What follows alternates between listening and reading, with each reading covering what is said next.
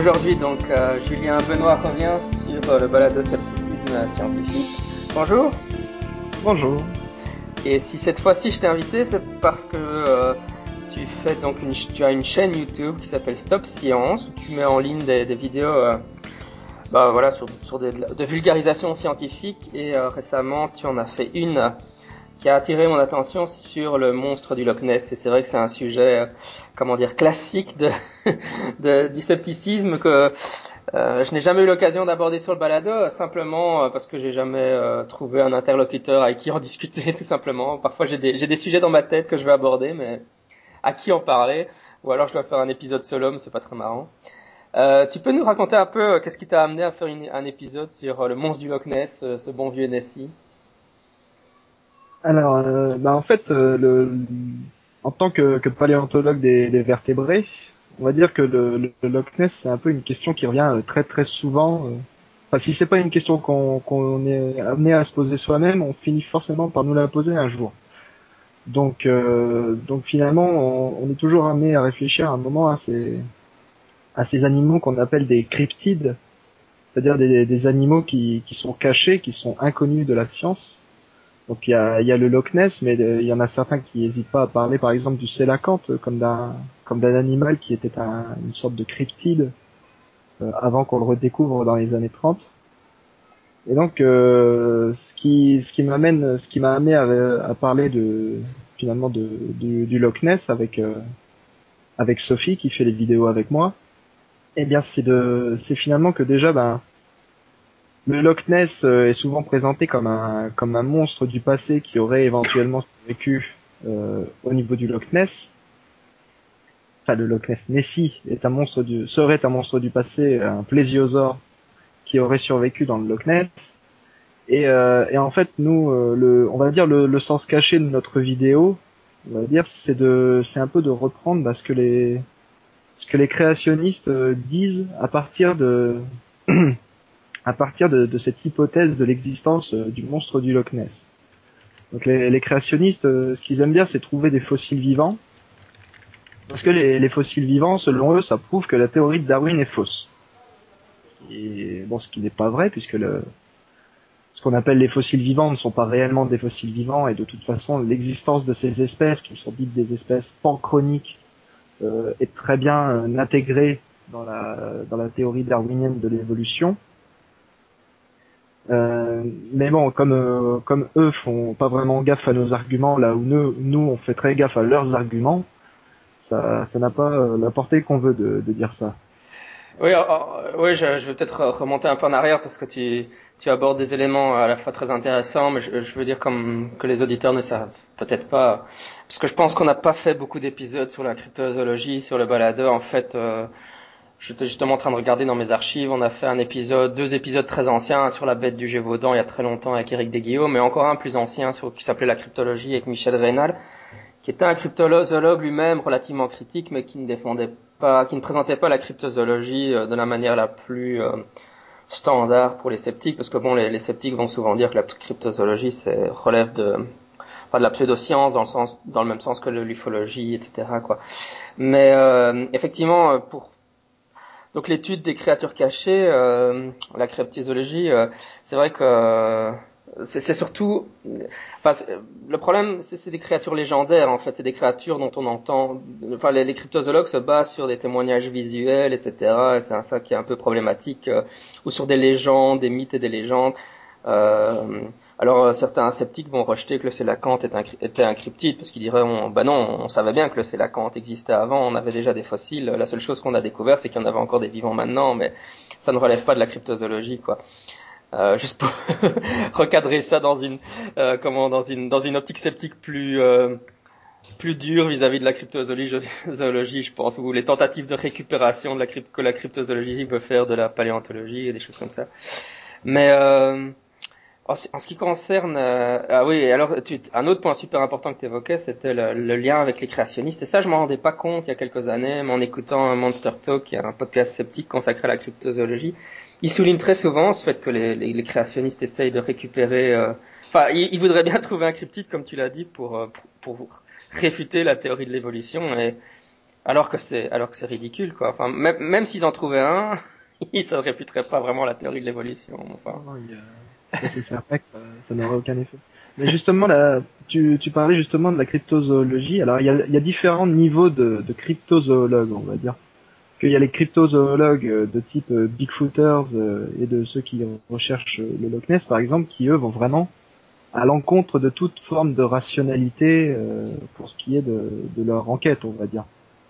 ils, ils rejettent vraiment en bloc tous les arguments négatifs, enfin tous les arguments qui vont contre l'existence du, du monstre du Loch Ness et ils vont des fois jusqu'à pousser le vice, euh, jusqu'à des explications paranormales qui sont complètement rocambolesques, euh, de type extraterrestre, de type euh, passage interdimensionnel, enfin.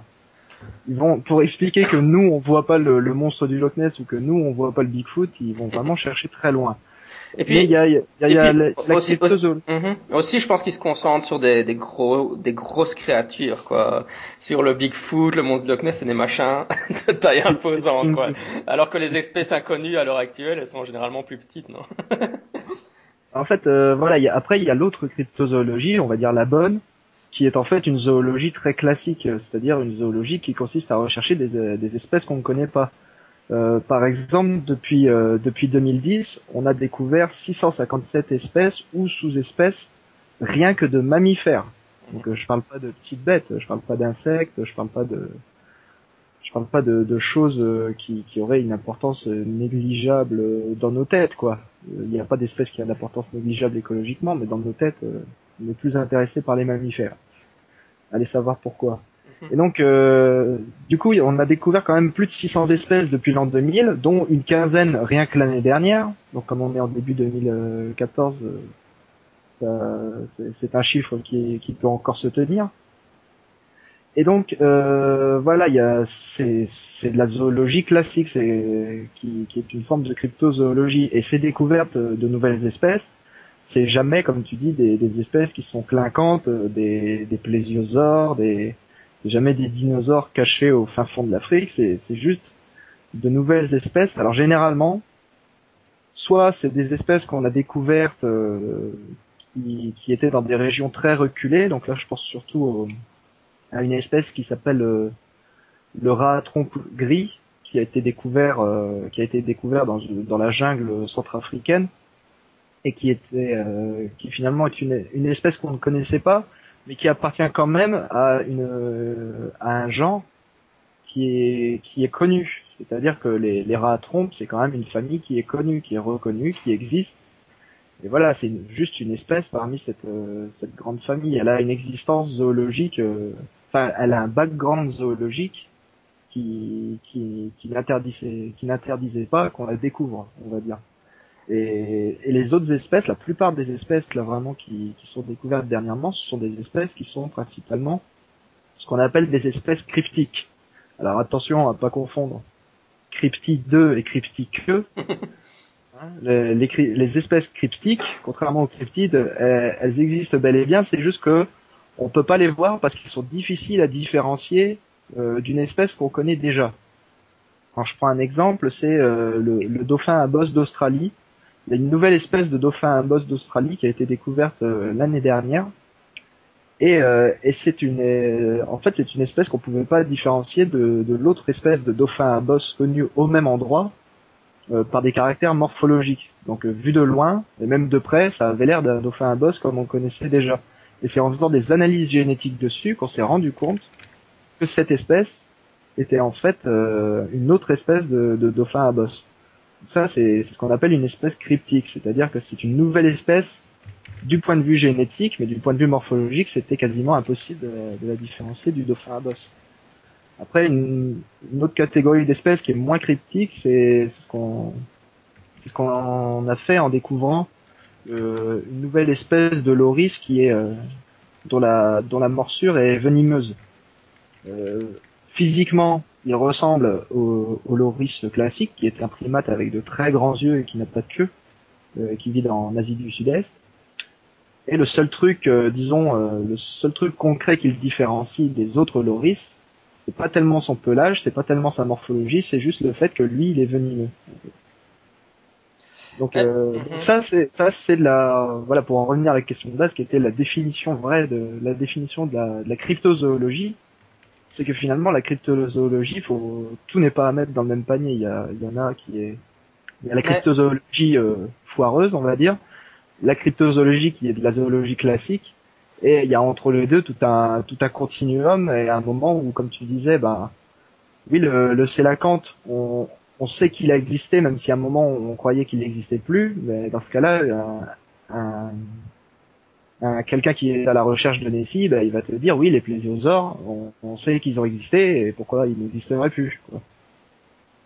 Oui, mais enfin, juste pour un peu euh, clarifier la chose, euh, je, moi je suis pas en faculté de biologie, mais est-ce est que vraiment ce terme de cryptologie, euh, zoologie, a été adopté pour ça? Parce que finalement, si, on, si on en revient à, à, définir la découverte d'espèces inconnues comme, comme étant la recherche et la découverte d'espèces inconnues comme étant la cryptozoologie, bah finalement c'est l'activité basique de, de, des zoologues depuis bien avant la fondation de la cryptozoologie. Quoi.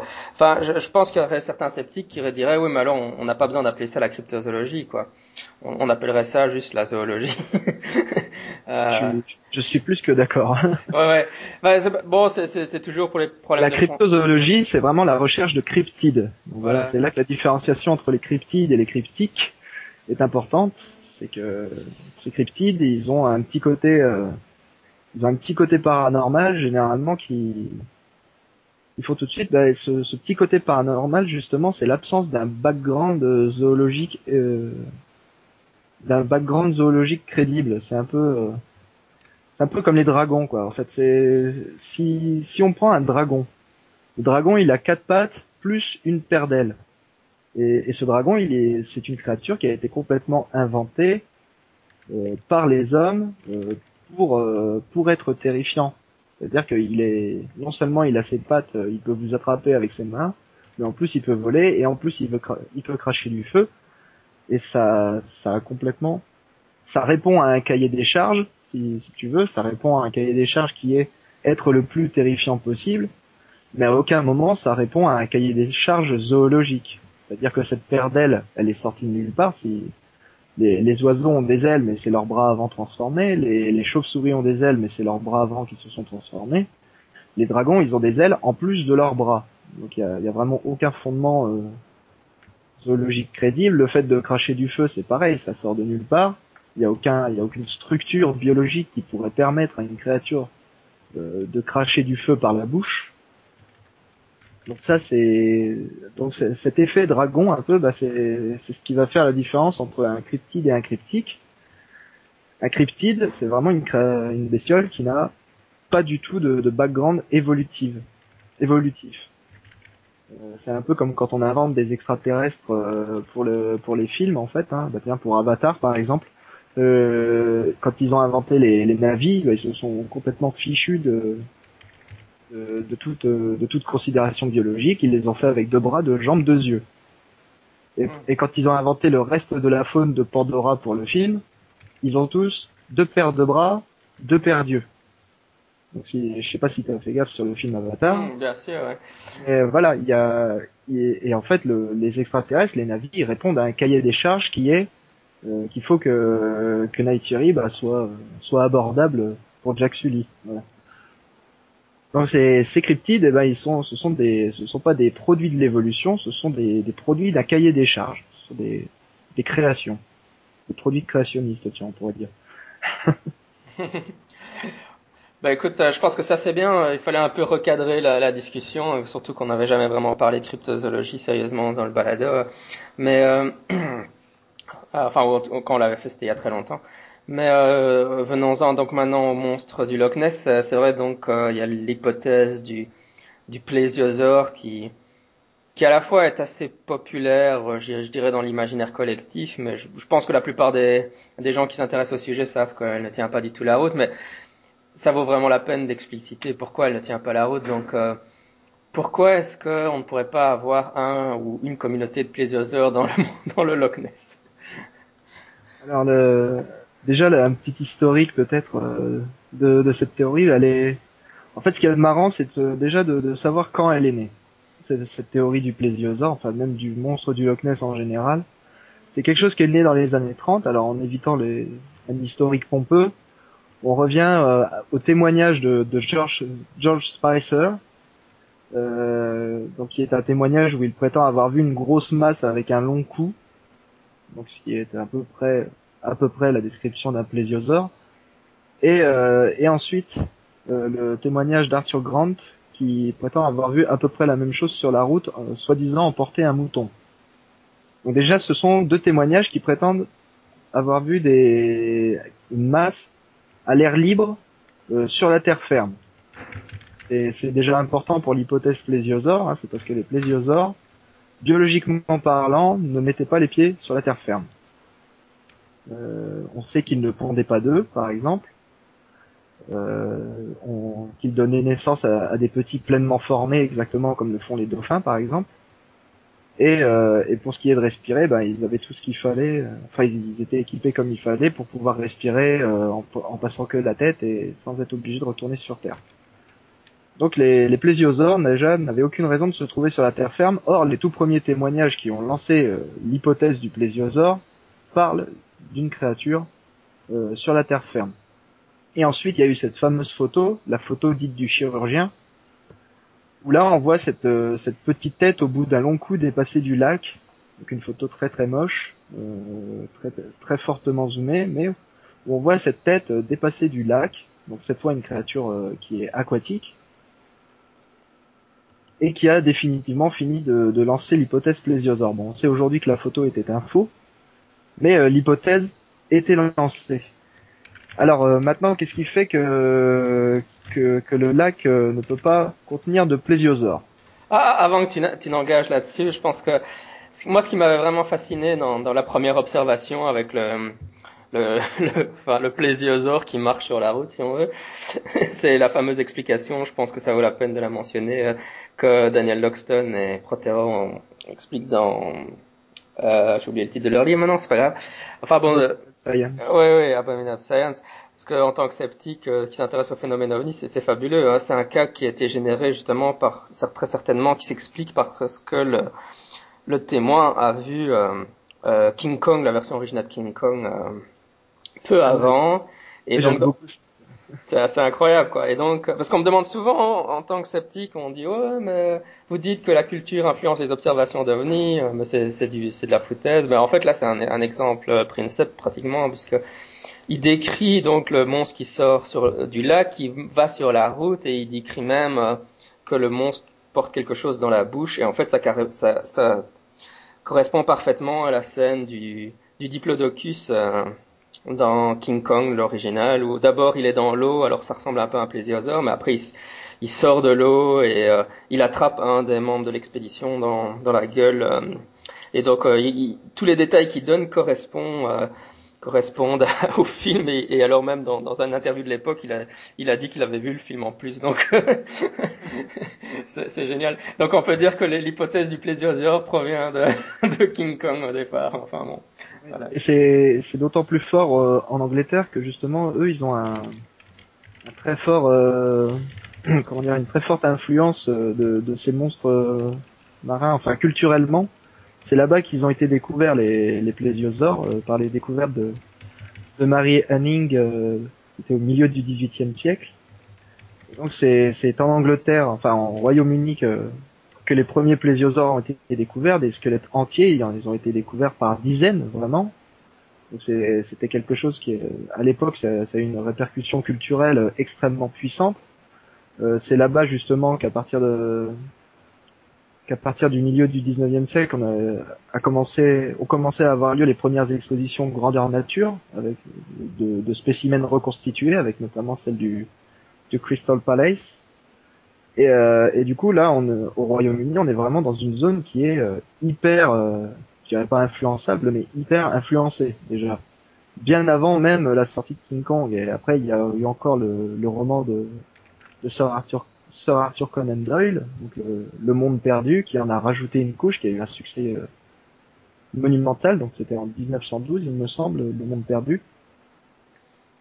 voilà, et il faut aussi se remettre euh, dans un autre contexte, euh, le contexte de l'époque, qui était que euh, encore euh, encore 50 ans avant, avant les premières observations du monstre du Loch Ness, euh, les, scientifiques, enfin, l'existence de monstres marins de type serpent de mer ou de type plésiosaure, etc., était une quasi certitude.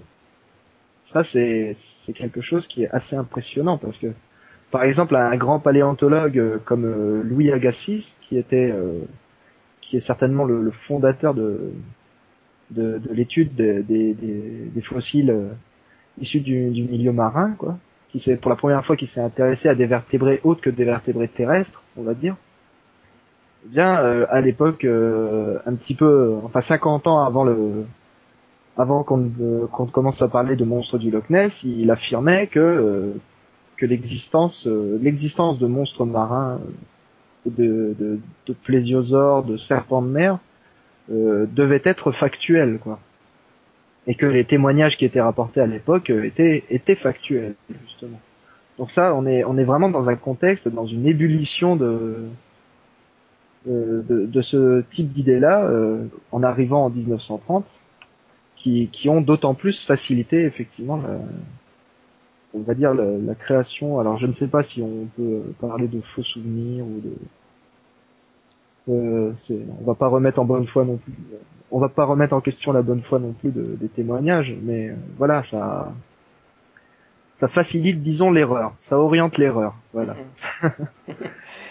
mais euh, oui, pour en revenir à la à la photo du chirurgien que tu que tu donc que tu évoquais tout à l'heure, euh, je, je, pense, tu, tu confirmeras ou infirmeras parce que là je, je, je suis pas du tout un spécialiste, hein, mais euh, je pense que euh, rien que la photo elle-même peut, peut démontrer que ça peut pas être un plésiosaure parce que j'ai déjà entendu le contre-argument qu'un plésiosaure aurait les, les vertèbres, euh, euh, je sais pas si on peut dire soudées ou attachées et donc ne peut pas avoir une sorte de, de, bec de canard comme ça, une position, euh, ne pourrait pas adopter la position du que le monstre a sur la photo. C'est correct ça Une sorte de sorte de position périscopique. Ben en fait oui c'est c'est un c'est un grand classique on va dire de, de la cryptozoologie euh, comme ça, c'est qu'en fait les les cryptides sont souvent représentés avec euh, une esthétique qui était celle qu'on donnait aux, aux, monstres préhistoriques à l'époque où elles ont été soi-disant découvertes. Donc on a le monstre du Loch Ness qui est représenté avec cette tête en, périscope. Et d'un autre côté, on a, euh, alors je sais pas si tu connais cette histoire, le Mokelembembe, qui est, qui serait soi-disant un diplodocus, euh, qui vivrait en Afrique centrale et, n'aurait toujours pas été découvert. Ça c'est pareil, c'est un des grands, euh, grands chevaux de bataille des créationnistes de découvrir le Mokelembembe. Euh, et ce Mokelembembe, quand quand les témoignages le décrivent, y compris des témoignages récents, bah, ils décrivent encore le, le diplodocus tel qu'on le voyait dans les années 30, c'est-à-dire tout pato avec euh, avec la queue qui traîne par terre, avec le ouais le cou en périscope. Et donc effectivement, du point de vue paléontologique, que ce soit pour les plésiosaures ou pour les pour les diplodocus, enfin pour les sauropodes, on sait que ce, ce cou en périscope, euh, c'est difficilement envisageable étant donné les connaissances qu'on a de, de, ces, de ces animaux. Mhm. Enfin, de la morphologie de ces animaux. On a des, des spécimens articulés qui ont été retrouvés, donc je le disais, euh, euh, par Marie Hanning par exemple, et qui montrent euh, l'épaisseur qu'il y a de cartilage entre chaque vertèbre. D'après cette épaisseur de cartilage, on en déduit les capacités de, voilà, les capacités de mouvement du cou, et on voit que c'est quand même assez limité pour les plésiosaures. Ça n'a rien à voir avec euh, bah, l'ondulation du cou qui a été décrit euh, par euh, euh, par Arthur Grant et ça n'a rien à voir non plus avec avec le, le cou en, forme de périscope des, de la photo du chirurgien. Oui, et puis alors après, évidemment, je suppose, tous les arguments, on va évoquer un peu tous les arguments plutôt de type euh, l'absence de, nourriture dans le lac et la population. Euh, enfin, je pense qu'il quel, genre de population il faut. Enfin, tu, tu sonnais bien dans la vidéo que, que tu as réalisée. Euh, un, un spéc, tu pourrais pas avoir un spécimen dans le lac, enfin moi qui soit immortel ou quel genre de population il faudrait avoir et quel type de, enfin comment ça fonctionnerait au niveau nourriture. D'accord. Bah, en fait, c'est une expérience justement de remise dans un dans un background euh, d'histoire naturelle euh, concret. C'est qu'en fait, si oui, voilà, s'il existe un monstre du Loch Ness, on va partir du principe que c'est pas un seul et unique monstre qui aurait survécu, euh, enfin qui vivrait là comme ça sans aucune raison. on va essayer de le remettre dans un cadre dans un cadre évolutif et dans ce cas-là, il faudrait, euh, il faudrait dire que ce monstre est vieux de 65 millions d'années. S'il s'agit vraiment d'un plésiosaure, il faudrait dire que ce seul et unique monstre aurait survécu dans le lac pendant 65 millions d'années. Donc déjà, c'est une impossibilité euh, biologique, euh, puisque pour l'instant, en tout cas, on ne connaît pas d'animaux qui aient survécu 65 millions d'années, même ne serait-ce que 10 000 ans déjà, c'est beaucoup. Et, et surtout, entre deux, eh bien, le, le Loch Ness n'a pas toujours existé.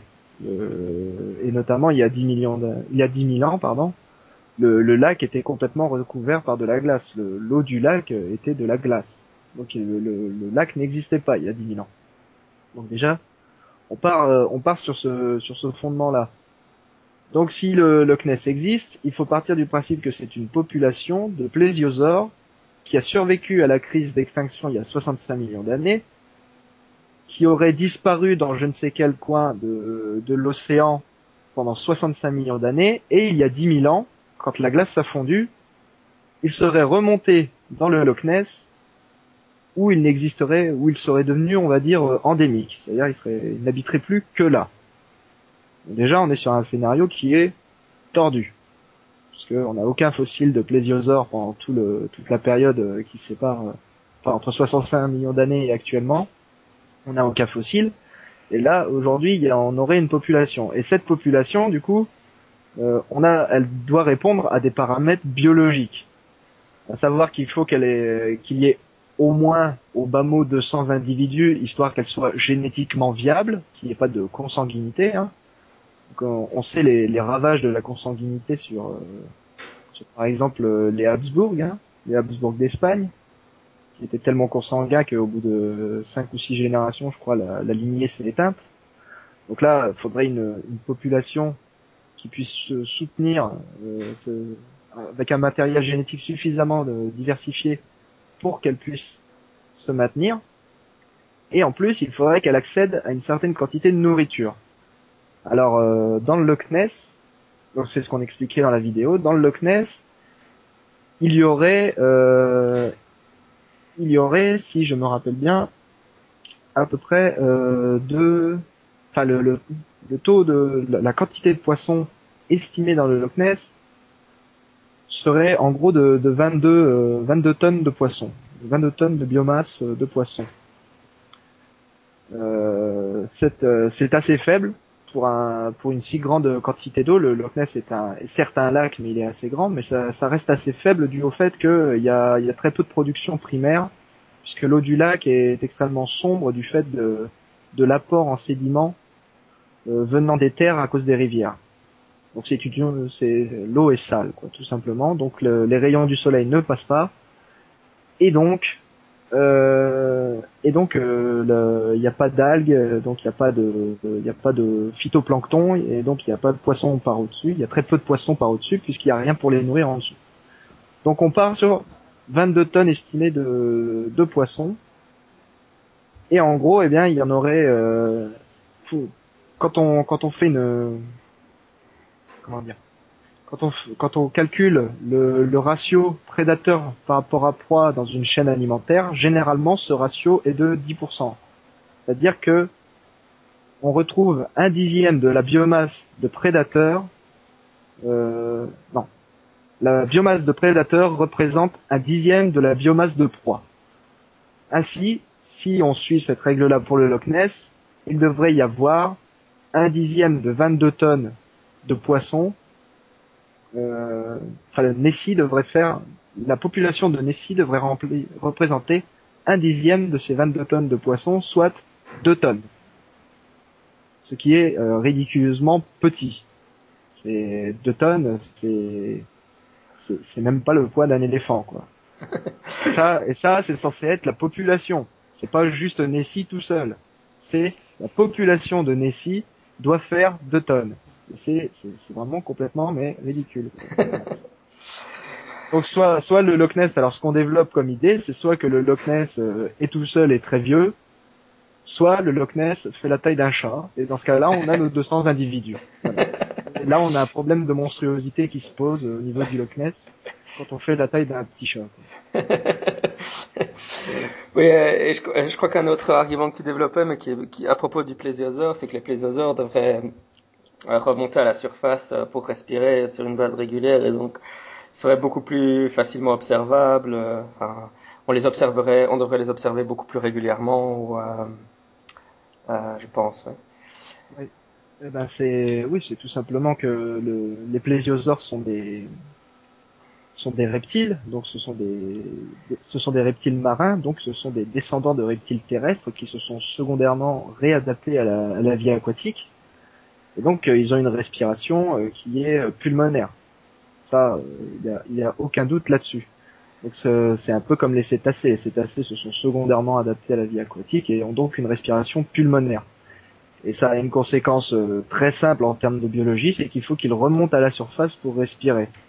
Et donc euh, là où là où l'argument euh, l'argument on n'a jamais vu le Loch Ness remonter respirer, mais ça ne veut pas dire qu'il n'existe pas, devient devient pour ainsi dire très faible, c'est que il y a des y a des cétacés qui sont euh, qui sont extrêmement rares et qu'on arrive à trouver malgré le fait qu'ils aient le monde entier pour se cacher et on n'arriverait pas à trouver le Loch Ness dans son petit carré d'eau euh, en Écosse. Bon, c'est c'est quand même c'est un gros carré d'eau, d'accord, mais ça reste quand même un lac. Donc et, et le Loch Ness, euh, enfin la, région du Loch Ness, c'est quand même pas un désert humain, faut faut-il le rappeler. C'est une zone qui est extrêmement touristique. Elle l'était déjà avant avant la, publicité que lui a fait le monstre. C'est une région qui est habitée, c'est c'est le c'est comme le lac Léman ou le lac de Côme en Italie quoi. C'est pas euh, c'est pas un désert humain le, le, le Loch Ness. Il y a des gens qui tous les matins ouvrent leurs fenêtres et et ont le lac en vue quoi. Mmh. Ouais, enfin, juste pour la petite anecdote, évidemment, j'y suis allé, allé, en vacances parce que, comme un bon sceptique qui s'y doit, je suis allé à la Mecque des cryptides. Et effectivement, je veux dire, bon, la, la, ville qui est là, il y a encore le château aussi, qui est un lieu très touristique. Euh, et donc, il y a une route euh, qui relie, euh, le, enfin, qui longe la côte. Alors, si tu es en voiture là, je veux dire, tu as une vue imprenable sur le lac. Avec des voitures qui passent, le lac devrait. Je, enfin d'accord, c'est pas c'est pas Paris centre-ville, d'accord, mais c'est quand même c'est vrai qu'effectivement il y a, il y a de quoi, il y aurait suffisamment de gens pour observer si, si le monstre prenait tout le temps à la surface, quoi, ça c'est clair. Et, et, au niveau des cadavres, je suppose aussi que je, si, si des bestioles de ce genre-là mourraient, elles devraient s'échouer, non? Comment ça se... Ou bien ils se, ils se désagrégeraient dans le lac Enfin, on devrait pas retrouver des corps facilement Ou les pêcheurs ne devraient pas retrouver des corps facilement alors des corps, euh, des corps entiers. Alors là, ça, ça, va être le petit cours euh, de, de taphonomie, hein, de, de fossilisation, on va dire. Euh, un, on va dire que les, les, animaux marins et les plésiosaures par exemple en font partie euh, ont généralement des, des, parties de leur euh, de leur squelette qui sont très très denses euh, parce que ça leur assure finalement une c'est au niveau de la flottabilité en fait ça leur permet de rester plus facilement sous l'eau. Parce que naturellement les, les vertébrés terrestres euh, flottent puisqu'ils sont euh, moins denses que l'eau. Euh, donc les, les, vertébrés secondairement adaptés à la vie aquatique, comme le serait le, le, monstre du Loch Ness, devraient normalement avoir des eaux extrêmement denses, un peu comme, euh, comme chez les siréniens. Donc ces eaux fossilisent euh, très très bien, vu qu'ils sont extrêmement denses. Euh, et généralement, il y a au moins une région du, du squelette qui est très très bien préservée, c'est celle qui entoure la région de l'oreille interne, puisque euh, en fait quand on est quand on est sous l'eau, euh, l'ombre acoustique qui à l'air libre nous permet de détecter l'origine du son n'existe plus. Euh, l'eau a exactement la même densité que le crâne, et par conséquent les sons nous arrivent dans l'oreille interne d'un peu partout. Alors quand quand un vertébré se réadapte à la vie aquatique, finalement son son oreille, l'os qui entoure l'oreille interne devient beaucoup plus dense pour recréer artificiellement cette, euh, cette ombre acoustique. Et donc on aurait au moins normalement cette région-là du crâne qui devrait se conserver très facilement au fond du lac. Et en l'occurrence, pour le Loch Ness, il y a eu des, des dizaines de dragages qui ont été faits. Alors j'avais fait un mini historique un peu de toutes les opérations qui ont été faites euh, sur le Loch Ness euh, depuis que l'hypothèse du monstre a été formulée. Donc en dehors des en dehors des simples opérations d'observation euh, systématique qui ont été assez nombreuses, entre 1930 et aujourd'hui, il y a eu une, une, une demi-douzaine de sous-marins qui ont été envoyés. Il y a eu 17 expéditions au sonar, dont la dernière a eu lieu en 1987. Et, et ces expéditions au sonar, celle de 87, donc Deep Scan, consistait en euh, une, alors il me semble que c'était une douzaine de bateaux alignés le long du lac qui ont fait des, des allers-retours et des allers-retours euh, avec un sonar à bord pour euh, pour essayer de détecter un écho d'une éventuelle d'une éventuelle créature. Et seulement de toutes ces expéditions au sonar, il y en a que trois d'entre elles qui auraient trouvé éventuellement un petit quelque chose. Et c'est en 2003 qu'intervient la BBC euh, qui finance une large opération à base de 600 sonars et d'une traque de l'animal par satellite. Et cette opération de, 2003, la toute dernière, n'a rien découvert du tout. Voilà, 600 sonars plus tout ce qui avait été fait avant, plus les opérations sous-marins, plus les dragages, on n'a pas plus euh, plus les plongeurs, etc., etc. Euh, rien, pas de pas d'animal vivant, pas d'animal mort, aucune carcasse, euh, même pas un petit os échoué sur la plage. Enfin, c'est quand même, on a quand même un, amoncellement de preuves négatives qui font face à aux preuves positives qui seraient une poignée de témoignages contradictoires et, et des photos floues quoi. C'est assez impressionnant. Et, et, pour expliquer ça, les, les pros Loch Ness, enfin les pros Nessie, ont vraiment font vraiment juste preuve de, enfin, vont d'échappatoire en échappatoire, c'est assez impressionnant. Euh, Robert Rhines en 2008, hein, qui est un grand chasseur de la bête, un des plus, un des plus actifs, on va dire, euh, a même affirmé donc 2008 euh, que la bête aurait disparu à cause du réchauffement climatique. Donc on l'aurait vu sur le sonar de Deepscan en 87, le petit écho de Deepscan 87, mais on l'aurait pas revu avec l'opération de la BBC euh, qui était beaucoup plus développé au niveau technique parce que la parce que le Loch Ness serait disparu entre deux. Mais bon, je le répète, il n'y a pas d'os, il y a pas d'os. Quand on cherche le calmar géant, ça c'est un c'est un cryptide, mais qui, qui existe vraiment pour le coup.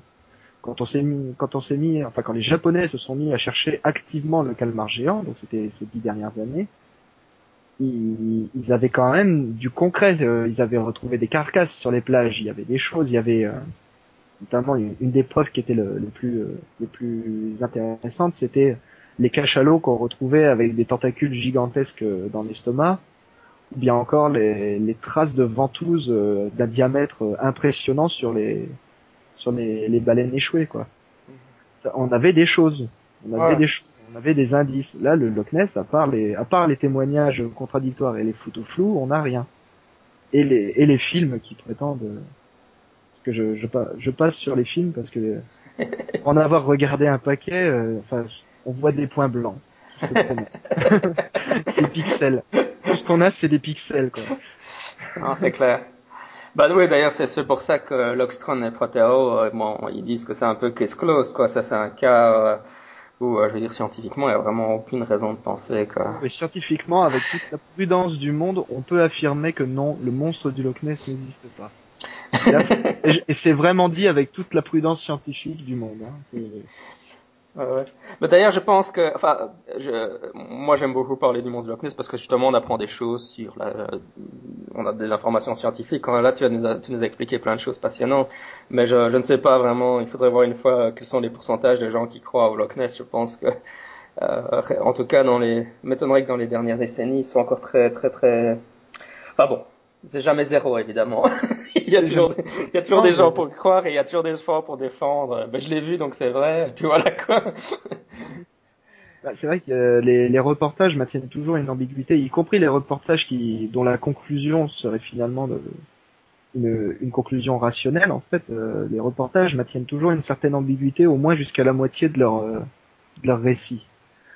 Euh, c'est euh, assez dérangeant. Comme, ouais, ça c'est le fameux problème du mystery mongering. Hein. On entretient le mystère parce que c'est ce qui fait de l'audience. Et... Ouais. c'est pour ça qu'on a des podcasts où on n'entretient pas du tout le mystère.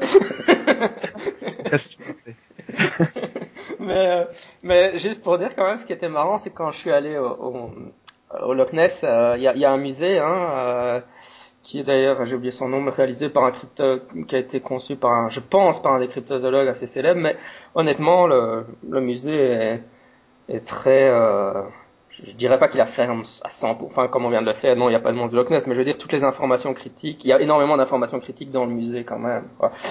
Donc... il y a de, ça existe la, la cryptozoologie rationnelle.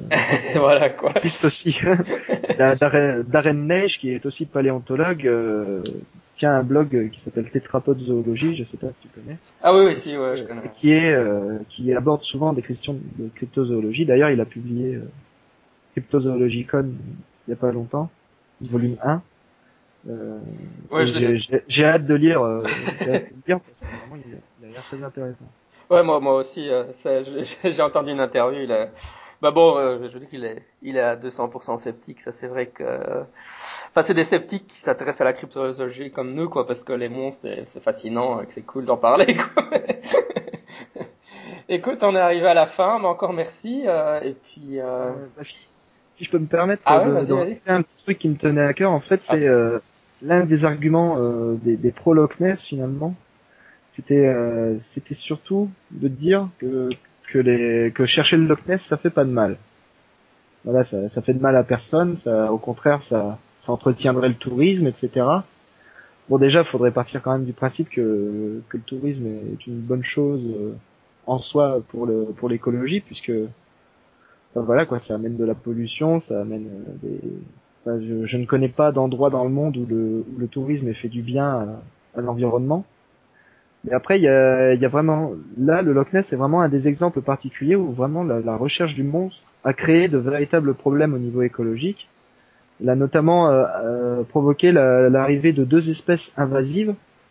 Donc le premier, c'est un ver plat euh, qui vient d'Amérique du Nord euh, et qui et qui est un ver carnivore et qui s'attaque finalement aux invertébrés qui se trouvent dans le lac, qui sont des, des invertébrés pour certains endémiques et qui n'existent que là. Donc ça, c'est des conséquences importantes. Il y, a, il y, a, aussi une espèce de crevette qui est venue du, du sud de l'Angleterre et qui, et qui normalement n'a rien à faire là, euh, à part si elle est venue euh, à bord d'une embarcation qui serait venue chercher le, le, Loch Ness. Donc pour le pour le ver plat, on est quasiment certain que c'est que c'est des bateaux venus des États-Unis à la recherche du Loch Ness qui l'ont ramené. Donc c'est c'est quand même important de signaler que voilà, c'est pas c'est pas anodin de vouloir entretenir le mythe, ça a des conséquences et que les conséquences c'est pas juste une augmentation de touristes et une augmentation de d'arrivée d'argent quoi.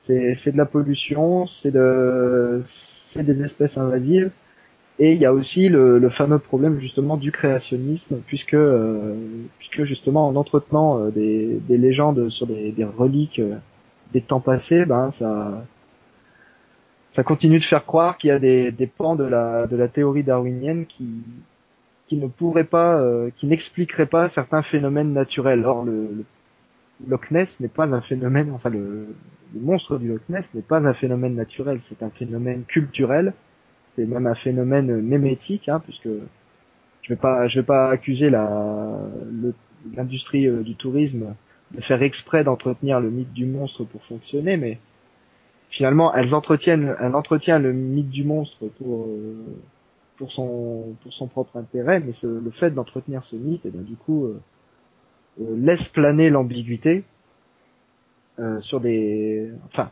laisse planer l'ambiguïté à des niveaux où justement les gens sont pas forcément là pour pour avoir un avis critique là-dessus, quoi. Et et ça, ça, ça a des conséquences importantes du coup pour pour après pour la pour l'enseignement des sciences de l'évolution et pour, euh, pour l'enseignement de l'esprit critique en général. Quoi. Très bien, mais écoute, c'est un, un, excellent mot de la fin.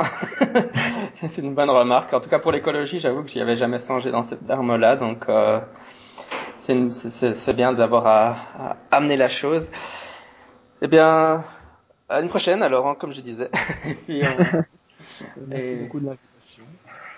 Et euh, je continuerai à regarder tes vidéos Stop Science et si je vois un sujet qui, qui m'interpelle pour le balado, je te réinviterai certainement. y a pas de souci, bah. Ceux qui, veulent, mhm. ceux qui veulent peuvent aller voir les vidéos. Il hein. n'y a pas de souci. Nous, ça, ça nous fera plaisir. ça va.